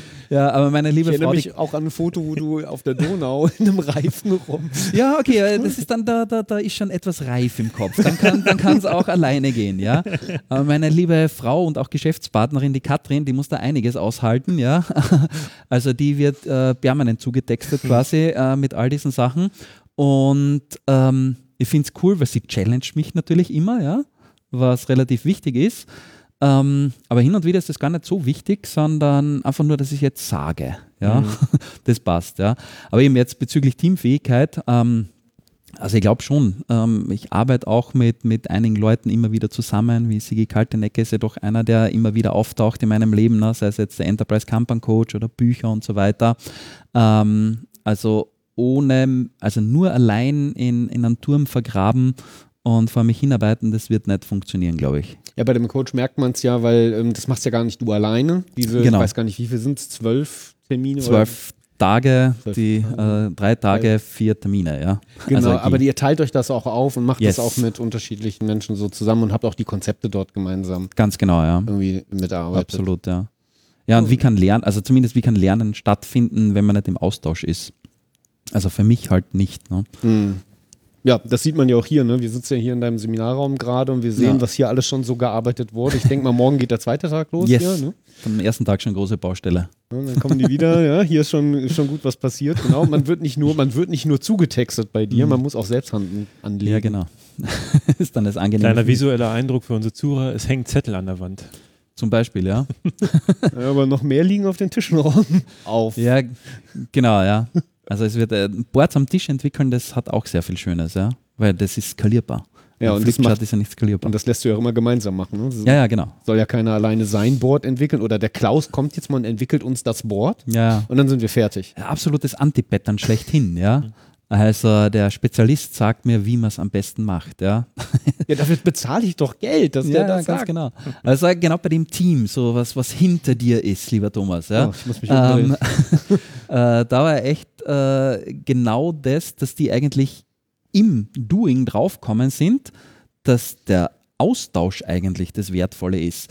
Ja, jetzt hängen da irgendwie fünf Zettel, ja, sind zehn Zettel wahrscheinlich, ja, in drei verschiedenen Farben. Äh, große Errungenschaft ne, für, weiß ich nicht, drei Stunden Arbeit oder zwei Mhm. Stunden Arbeit, ja. Aber es ist eben genau nicht das Resultat. Das, das Resultat ist nur das, was du siehst, ja. Aber dass die Leute sich damit beschäftigen, die haben sich jetzt Gedanken gemacht, das sind, glaube ich, fünf oder sechs Leute in dem Team, wie dieser Fluss funktioniert. Und da hast du völlig verschiedene Landkarten, auf denen die, die Leute agieren und das zusammenzulegen und dann ein gemeinsames Ding zu entwickeln, das ist eigentlich das, was man, was man Gemeinschaftliches muss. Verständnis lässt sich so schwer zeigen, aber ist dann unglaublich Ganz wertvoll. genau. Ja, genau. Ich sage euch, wie ihr das versteht. Also kann man will nicht das Team negieren, man darf das hier nicht so verstehen in diesem. Untertitel, ne, sondern es ist, Genau. geht eher um ein geme eigentlich noch mehr, Ja, ja. Ne? ein mehr Teams gemeinsam arbeiten an einem großen Strang Ja. ziehen. Es ist ja, glaube ich, echt, also das Team ist das absolut Wichtigste und wir dürfen es aber nicht alleine äh, als, als, als das Wichtigste sehen. Also alle Teams sind das Wichtigste und nur in ihrer Summe quasi als System können sie auch äh, das Potenzial entfalten, was ein einzelnes Team nie entfalten kann, vor allem in einer großen Organisation. Das klingt alles ein bisschen esoterisch, ne? so, so Ich zen-mäßig. wollte gerade sagen, eigentlich, wenn man es schnulzig ausdrücken möchte, ist es, man will eigentlich ein ganz großes Team erzeugen. Das ist es eigentlich, ja, ganz genau. Und ich will nicht äh, die Abteilung A und Abteilung B und das Team A Ja. und das Team B, sondern wir wollen ja gemeinsam die Organisation nach vorne bringen. Und äh, wir wollen gemeinsam einen Wert beim Kunden generieren.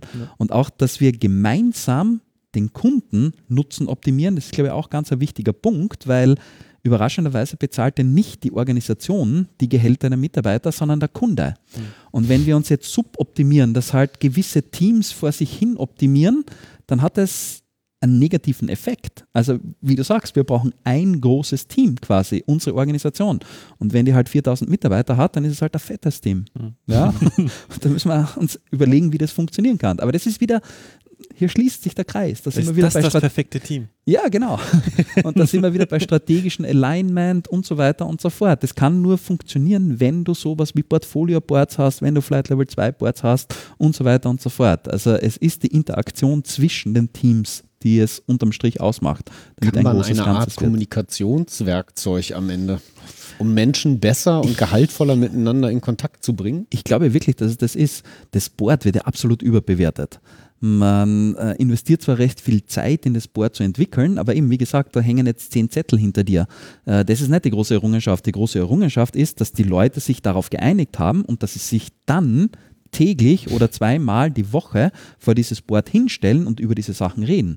Wo wir wieder bei dem Punkt sind, ähm, dass das richtige Team zur richtigen Zeit an der richtigen Sache arbeitet. Also es ist, die, es ist diese Interaktion, die stattfinden muss. Und das ist eigentlich das Große. Das Board ist quasi nur das, das Material, der Stoff, worüber wir reden.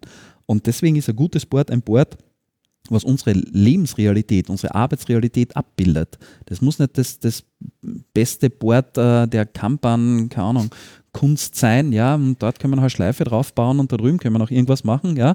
Das ist nicht das Wichtige. Das die Leute machen Veränderungen und Verbesserungen, die Teams, wenn wir wieder bei denen sind und nicht Boards. Ja, das ist ein guter Punkt, weil hier hängen bei dir jetzt auch alles diese bunten, na, wir dürfen ruhig 3M sagen, ne? die Post-its halt hier wahrscheinlich oder was Vergleichbares halt hier rum.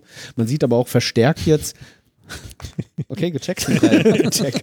Okay, wir rufen euch nochmal an 3M für das kleine Product Placement hier. Nein, worauf ich hinaus wollte ist, kann man wird auch an mancher Stelle immer mehr zur Gestaltungsform, habe ich so den Eindruck. Es gibt jetzt auch schon schöne so Magnetdinge und dann kann ich Ja. das so wieder beschreiben und es passt sich in so ein Design.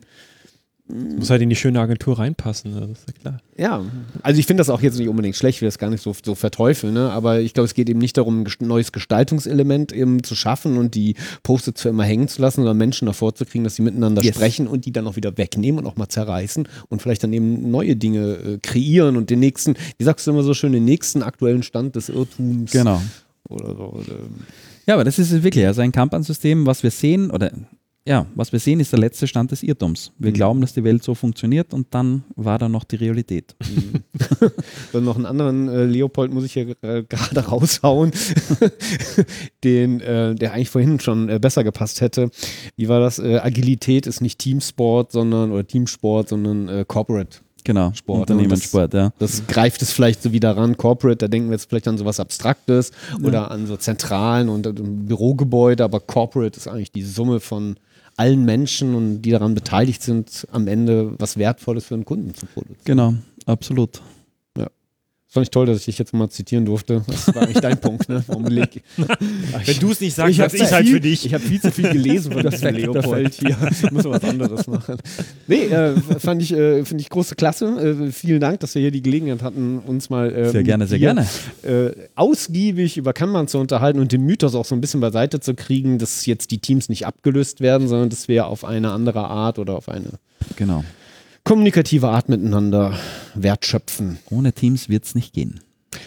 Das ist gut. Wir können also weitermachen mit unserem Podcast. Wir müssen ihn nicht einstampfen. Sei noch mal kurz dran erinnert. Äh, drei Bücher von Agilität, Neudenken äh, könnt ihr gewinnen.